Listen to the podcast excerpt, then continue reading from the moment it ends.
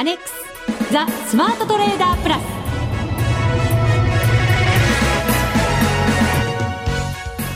こんにちは内田まさです。この時間はザ・スマートトレーダープラスをお送りしていきます。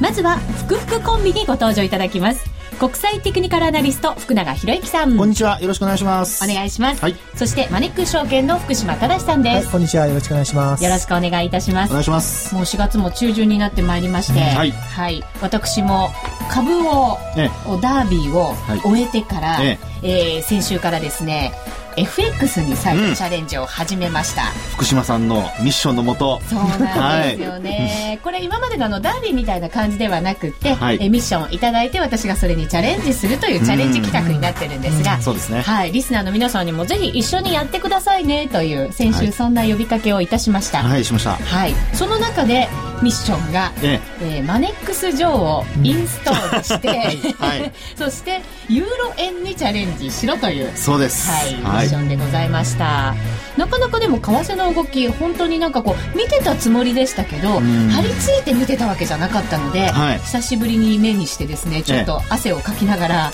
嫌な汗をかきながら トレード進めてきましたね。ね内田さん本当にあの株の時はすごく声も落ち着いてそれでなおかつ表情も落ち着いてましたけど、はい、ちょっと為替になるとやっぱり久々だからでしょうか。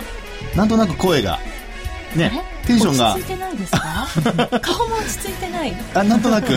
散らかっちゃった感じの雰囲気ですか？散らかってるとは言いませんけどねはい。そうですか、はい、ちょっと危ういですね。いやもう内田さんフリークなら多分分かってるはずです、はい、そうですか。多分きっとリスナーの皆さん声のトーンで私のトレードを、はい、もう分かってくださってて、うん、きっと頑張れよとあの励ましてくださるんじゃないかと思います、はい、またそんなトレード後ほどのコーナーでご紹介していきましょう。はいお願いします。でさてこのスマトレですがツイッターで私もつぶやこうと思っております。はい。思っておりますって変ですけど。もうつぶやいてますよね。そうなんです、はい、なかなか最近つぶやけていないので、そんな調子になったんですが、えー、今週からもしっかりつぶやきたいと思ってますので、お願いします。ぜひ皆さんもご参加ください。アカウントですが、スマートレーダー、SMATRADER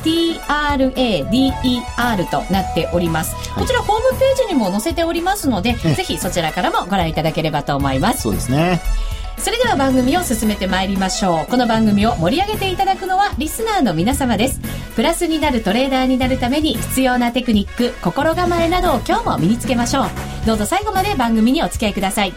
この番組はマネックス証券の提供でお送りします。スマートトレーダー計画。よーいドン。ザ・スマートトレーダー計画用意ドン。このコーナーでは、スマートなトレーダーになるためのノウハウ、実践テクニックについて教えていただきます。またドキドキするコーナーがやってまいりましたよ。はい、はい。まず、先ほどもお伝えしました通り、先週のミッションですが、FX の講座をまず解説して、はい、マネックス上をインストールして、それからユーロ円で売買せよという、3つのミッションが重なって1つの長いミッションをいただいておりました。でしたね。はい。でしたよ、はい。どこまで行くのかなと思ってました、福島さんのね、ミッションが。はい。久しぶりの FX でした。どうどうですか？あの、株と違って、まあ、FX の場合は、まあ、レバレッジを効かせた証拠金取引で、かつ、24時間取引できちゃうと。そうなんですよね。いうところで久々でどうでしたかね。これがまた心が落ち着かない一つの 夜中もできてしまうというのが、はい、ついついまた見てしまって、ただ、毎回私が失敗するときって、はい、あの、夜もそのままポジション持ったまま寝て、朝起きてびっくりみたいなことがやっぱりずっと FX ではあったので、はい。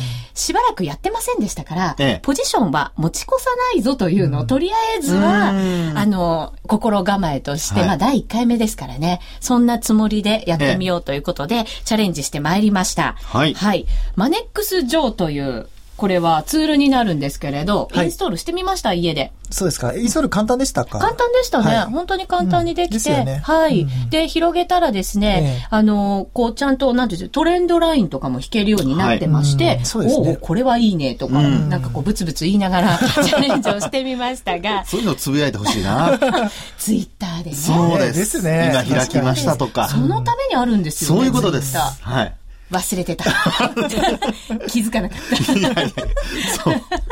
はい、それから。やらないといけませんね。はい。そしてですね、やったのが、トレードをやりましたのがですね、昨日のもう夜中になってしまったんですね。ちょっとバタバタしてまして、なかなかできずにですね。で、冷やしでユーロ円をチェックしましたところ、はい、こう、なんとなくこう、天井と言ってもいいのかどうかよくわからないんですけれど、高値をつけて、ええ、なんとなく下にこう来てるような、そんな風に私は思えたんですね。はい、移動平均線なんかを見ましても、そんな感じがしましたので、ええー、売りでという風に思いました。はい、で、売りでですね、金額が、えー、値段が121円61銭のところですね。はい、で、売りで入りました。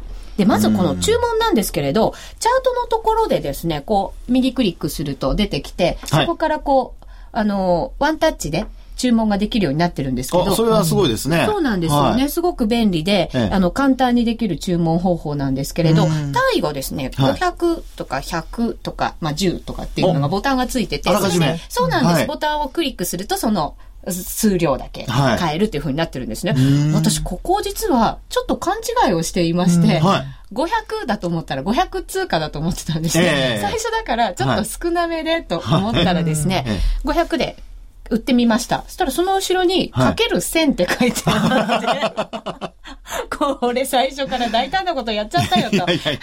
後になって気づいたんですけどね。はい、なので、えー、数量がですね、500通貨やったつもりが50万通貨。うん。大胆なことやってしまいました。まず100。ユーロ円の50万通貨、あ、500万通貨ですからね。そうです、ね。あ、50万通貨か。はい。そうなんですね。だから500のボタンを押してかける1000、1000なので50万通貨ね。はい。ということですね。通常、まあ1万通貨でやるパターンが多いので、ただマネックス上というかマネックスの場合は1000通貨から実はそうなんですよね。すごく少ない金額からチャレンジできる。そうなんですよね。うん、なかなかそういうあの業者もないので、まあだから最低が一応1000で、それに対して500をかけると。そうですよね。私1000通貨って知ってたのにどうして500ができたで そこで気づきなさいよっていう感じなんですけどね。だからやっぱり落ち着いてなかったんじゃないですか？そうですやっぱりなんか浮ついた心があったんですね。浮ついたというか、慌てていたというのかわかりませんが。本当そうですね、はい、ちなみにですね、あの、そのボタンがいくつかあったと思うんですけども、はい、はい、ありました。そのボタンの数値も自分が好きな数値に変えられるんですよ。あ、自分で、うん、あの、この数値、今5つ出てますよね。デフォルトで1、10、50、100、500って右から並んでるんですけども、はい。まあ、ここにやっぱり1000ぐらいやりたいっていう時は、うん、これ500を1000に変えたりも、あの、別の設定でできますので、なるほど。うん、それはすごい便利かなと思ってます。そうですね。本当に手軽に、こう、こう入りたい時に、エントリーしたい時に本当にすぐにエントリーできるっていうのが魅力の一つかなと、まずはそうですね。えー、中のところではそんな風に思いました。はいはい、で、えー、その121円61銭でエントリーした後に、はい、えっ、ー、とですね、上に少しこう戻りかけたので、これ戻ったところでもう一回売りに入りたいなと思いまして、はい、121円70銭のところに、売りの注文を入れておきました。入れておきました。はい。またですね、これ、レンジでこう動いてましたので、はい、えっ、と、下にもレンジを抜けたら、えっ、ー、と、もう一回そこも売りで入りたいと思って、もう一つ実は売りの、えー、差し値も入れてあったんですね。はい、ただ、その後、ヒューッとこう、戻ってったんです。で、ロスカットラインがですね、非常にちょっと私、狭めに入れてしまいまして、はい、えっ、と、121円90銭のところで、一番最初に買ったところよりも30銭上でロスカットラインを入れたんですね。はい、で、ふーっと上がって、ロスカットされちゃいました。はい。これ、100万通貨になってましたから、売りをこう、もう一つ注文巻き込んで、はい、えー、100万通貨に売りが膨らんでましたので、それを全部ロスカットしてしまったということになります。うん、で、その後もう本当に夜中でしたから、はい、えー、もう見ないで寝るぞと思って、気分を切り替えて寝ました。はい、で、朝になって、えー、もう一回これ、売りでやっぱり入りたいなと思いまして、朝方ですね、売りで、えー、100万通貨、121円飛び2銭のところで、うん、もう一回売りです、はい、これは現在保有中ということで、現在の値が、それとあんまり変わらないぐらいなんですよね。121円飛び5銭ぐらいのところで今推移してますので、はい、まあ若干のマイナス、若干じゃないですよね、100万通貨100万通貨ですからね。そうなんですよね。はい、というのが、今回のトレード結果ということになりました。残念ながら、まるでプラスにはなれなかったという。いやいや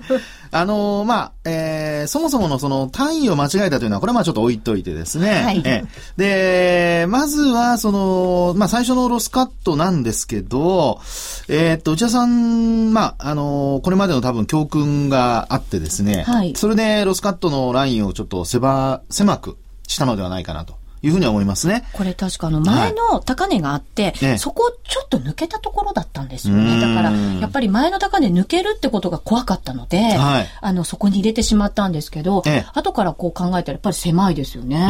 うん、そうですね。であと、その、まあ、ボリンジャーバンドの、あの、プラス2シグマ、これちょうどチャート上を見ていただくとですね、これあの上から下にこう降りてくるような形になってまして、はい。まあ、やっぱりあの、まあ、もし、その、節で、え考えるのであれば、例えば、その前に止まった価格というのを、まあ、上抜いたなという考え方でいくのであれば、今の内田さんの考えは正しいわけですね。で、そんな時に、このテクニカルチャートのボリンジャーバンド見た時に、あの、上から下にこう降りてきているという、そういう下向きのトレンドになってますので、はい、まあ、そういう時にはですね、これあの、以前にもお話しましたけども、あの、まあ、強い上昇にこう変わって、で、あの、まあ、ラッパーの先のようにこう、ボリンジャーバンドが広がる状況になって初めて、あの、ロスカットしなきゃいけないという、そういう流れになるところなんですよね。はい。ですから、まあ、この時点では、あの、これはもちろん結果論なんですけど、あの、プラス2シグマに、あの、を上回ったらロスカットっていうような、まあ、形でもよかったのかなというふうには思いますね。そうですね。はい、せっかくボリンジャーバンド出しているのに、ええ、まるで使ってなかったっていうのが。ちょっとね、それからあともう一つはですね、あの、まあ、MacD 見ていただいても、これ、あの、その後の売りシグナルが出てますので、はい、先ほど内田さんが、あのね、頭、あの、そもそもその売買をセットしたときに、えー、下がっていったら、またショート売りをですね、あの、まあ、注文が流れるようにしておいたということだったんですけど、まあ、それを、まあ、その時にはちょっと一旦取り消しちゃったというような形なので、まあ、そういう意味では、あの、内田さんの考えは正しかったわけです。結果見ても。まあ、結果を見れば、はい。で、正しかったんですけども、やはりこういう、その、ちょっとした、あの、株、あの、為替のですね、この上髭の部分で、あの、ロスカットさせられちゃうっていうのがですね、はい、これはあの、えー、まあそうですね、あの、3月の16、7のところの76円台いた時ありましたよね。はい、ドル円ですね。はい。はい、あの、ドル円でもやはり同じようにこう、ヒゲで、皆さんしょ、あの、まあ、ロスカットさせられて、それで結果的に、えー、まあ、手締まったところでですね、為替戻っちゃうという、そういう状況になっちゃうんですよね。はい。ですから、あの、まあ、今回のようなトレードで、あの、非常に際どいところでの売買のケースは、あの、本当にもっともっと狭くするか、あるいは、まあ、本当にちょっとこう、金額をもっと抑えて、はい。それでトレンド発生のところにうまく乗っかるように、今度は逆にこう、金額を抑えた分ですね、リスク取れますから、あの、髭で引っかからないようにセットすると。はい。まあ、そういうこう、使い分けができるようになるといいんじゃないかなというふうには思いますね。そうですね。確かにこう、はい、狭くするロスカットのラインを、それか金額を抑えるんであれば、損失はそんなに変わらないわけですよね。そういうことです。はい、自分の中で損失、これだけだったら許せるだろうっていう金額に合わせて、ロスカットラインを低くするか、金額を抑えてエントリーするか。そうです。その場に応じて臨機応変にやらなきゃいけないということですね。さあもうこれで内田さん、心が落ち着いてきましたね。落ち着いてきましたね。もう大丈夫だと思いますが。本当ですか、はい、で、今のですね、流れ、あの、今ちょうどポジション持ってるわけなんですけども、はい、まあこれもその、冷やしで見てトレンドを、あの、測ってますから、はい、まあそういう意味では、あの、一喜一憂せずにですね、日々の動きでこう、なんでしょう、区切りをつけていくように考えていくといいんじゃないかなと。今ね、あの、おじさんの話にありましたように、123円台に一回乗せた後、あのー、まあ、こう、陰線がずっと続いてきているわけですよね。はい。で、なおかつ5日線も下回ってきているというような状況で、で、なおかつ25日線との乖離が広がってますよね。で、こういう時っていうのは、25日線まで、えまあ、あの、近づいてくる可能性ありますから、はい。まあ、そういう意味ではちょっと、おこまあ、気持ちにちょっとゆとりを持って、まあ、金額がちょっと大きいのでね、あの、100万通貨ありますので、まあ、そういう意味ではロスカットは入れとかないといけないんですけども、はい、あの、まあ、気持ちにゆとりを持ってですね、えー、これ、えー、最初のマイナス分を、取り返すべく頑張ってほしいなというふうに思いますね。うん、すねはい、はい。気持ちを落ち着けて 頑張っていかなきゃいけませんね。福島さんいかがですか？今回は50万通貨で、えー、6000万円分立てていて、はいで、えっ、ー、と、その後50万もう一回立てて、1億2000万まで立てて、最後ロスカットですよね。はい。で、今、また、えっ、ー、と、100万通貨立てていて、1億2000万円分立てていて、今、現在保有中っていうことですよね。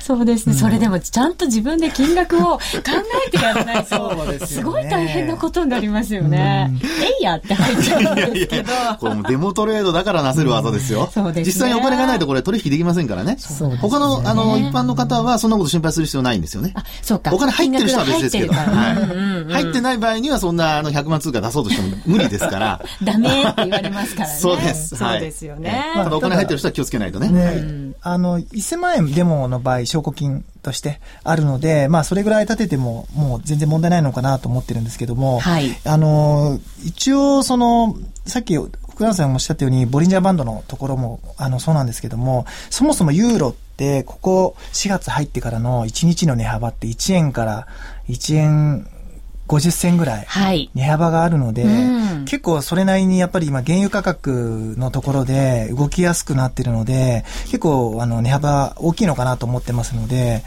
ちょっとやっぱり狭かったロスカットライン、ロスカットの位置としては狭かったのかなっていうふうに、えー、思います。ただ、ね、売りから入るっていうのがタイミングとしては別にそんなに悪くなかったのかなとは思うんですけども、はい、ちょっと一つだけ、あのーマネックス上というか、FX プラスの中の機能で、あの、レートリミッターっていうのがあるんですけども、はい、それって何かっていうと、この、えー、価格になったら、えー、お知らせしますよ、うん、メールでお知らせしますよっていうのが、あるんですよ。はい。なので、あの、結構その内田さんの今回の場合も、まあ、たまたまこの時間にちょっと見てみて、売りか買いかどうしようかなって悩んでトレードされたと思うんですけども、そうなんですそうじゃなくて、ね、あの、節目を自分で抑えて、はい、で、その節目に来たら、メールを飛ばすようにして、で、そのタイミングでじゃあ、買おうとか売ろうとかって多分頭の中にあると思うので、そういった売買した方がタイミングとしてはいいのかなっていうふうに思ってますので。じゃあこう、レンジ相場の時とかに動いてて、うん、レンジこう、ブレイクした時なんかはすごく便利に使えたりするんじゃないんですか？そうですね。そういう時も使えるので、えー、まあその機能も一つ使ってもいいのかなと。まあ当然、指し値とか逆指し値でも、あの、いいんですけども、はい、まあそういった、あの、こともできるので、ぜひ使っていただきたいなと思ってます。そうですね。せっかく、うん、せっかくある機能だったら使ってみて、はい、で、好きな方を選んでまたやればいいわけですもんね。そうですね。はい。うん、いろいろチャレンジしてみなくてはいけません。はい、ぜひ皆さんも一緒にチャレンジしていただければと思います。以上、スマートトレーダー計画、用意ドンでした。マネックス証券からのお知らせです。マネックス証券は、東北地方太平洋沖地震と津波で被害に遭われた方々を支援するために、今年5月31日まで、マネックスポイントを日本赤十字社の東北地方太平洋沖地震義援金に交換できるようにいたしました。お客様から交換いただきましたポイント相当額は、日本赤十字社のマネックス証券口座保有者有志一同名義で、マネックス証券が責任を持って送金いたします。詳細はマネックス証券ウェブサイトでご確認ください。皆様のご協力をお願いいたします。また、日本赤十字社への送金については、日本赤十字社へ送金後、6月初旬頃に、お客様からの義援金総額をマネックス証券ウェブサイト上でご報告いたします。マネックス証券でお取引いただく際は、所定の手数料や諸経費などをご負担いただく場合があります。お取引いただく各商品などは価格の変動などにより損失が生じる恐れがあります。お取引の前には必ず、契約締結前交付書面の内容を十分お読みになり、リスク、手数料などをご確認ください。マネックス証券株式会社、金融商品取引業者、関東財務局長、金賞第165号。ザ・スマートトレーダープラス。今週のハイライト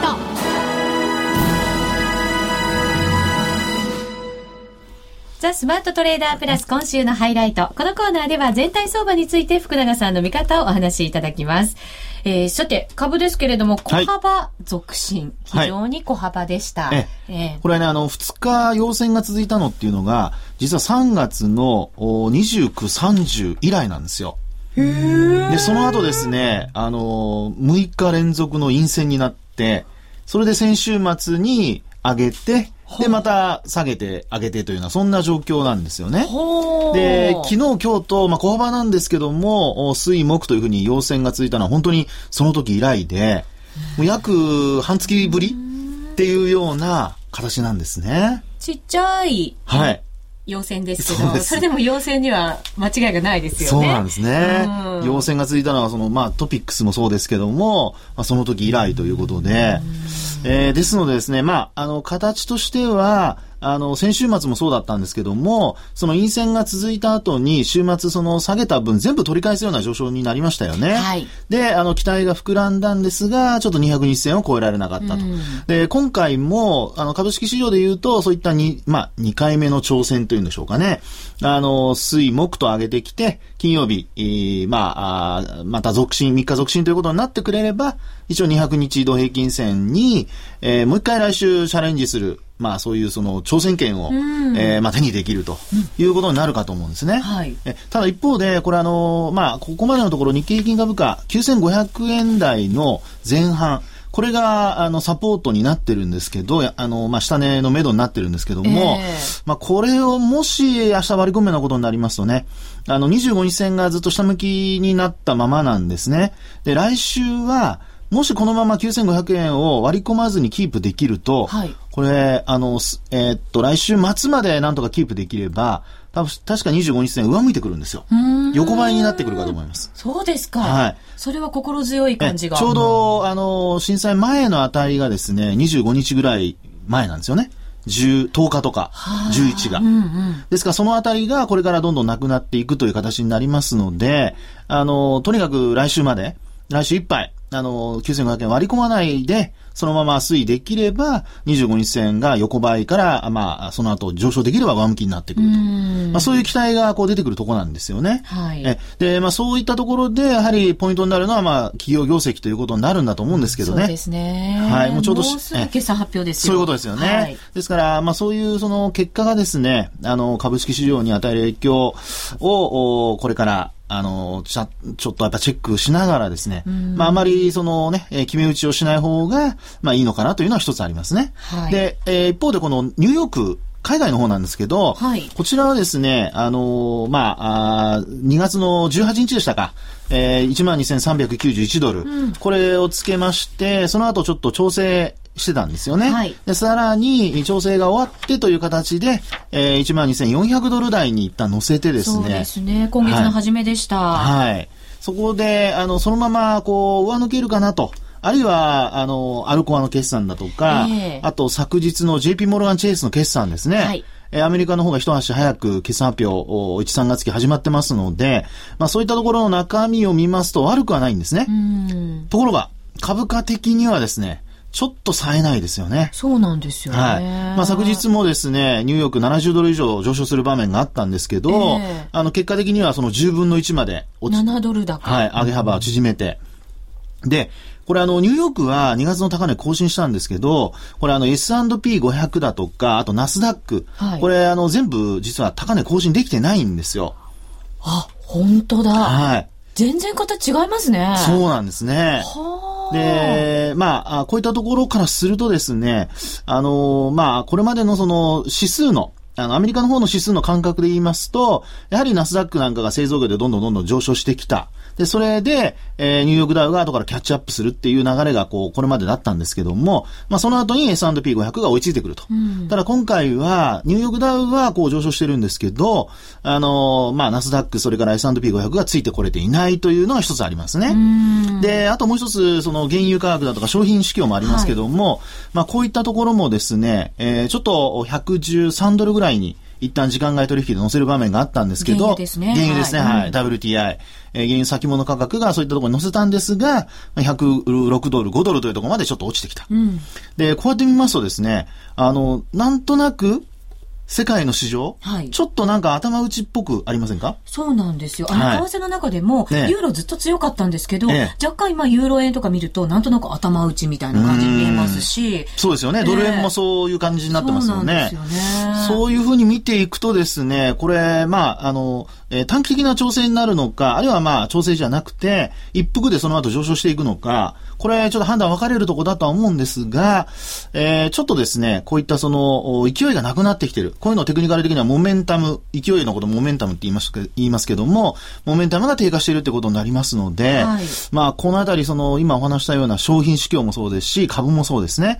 これをやっぱりしっかり見ておかないと、まあ、日本株、あるいはニューヨーク、決算がいいので、底堅いっていうような形で見ているとですね、あの、もし、こう、まあ、この間も100ドル下げましたけどね、あの、勢いが鈍くなって、下落基調が続くようですと、なんか知らない間に株価が下がってるなんてことになりかねないので、はい、えー、ぜひ、あの、皆さん、あの、そういったところもですね、えー、幅広く、まあ、浅くで結構なので、見ていただくといいんじゃないかなというふうには思いますね。ちょっとなんか、ドキドキもやもや、心がしてきましたね。なんいや、でも内田さん、ショートのポジション持ってるからいいんじゃないですか？そうですよね。そうだとすればね、今。だとすればですよね。はい、まあ、可能性の一つということですね。ね。はい。はい。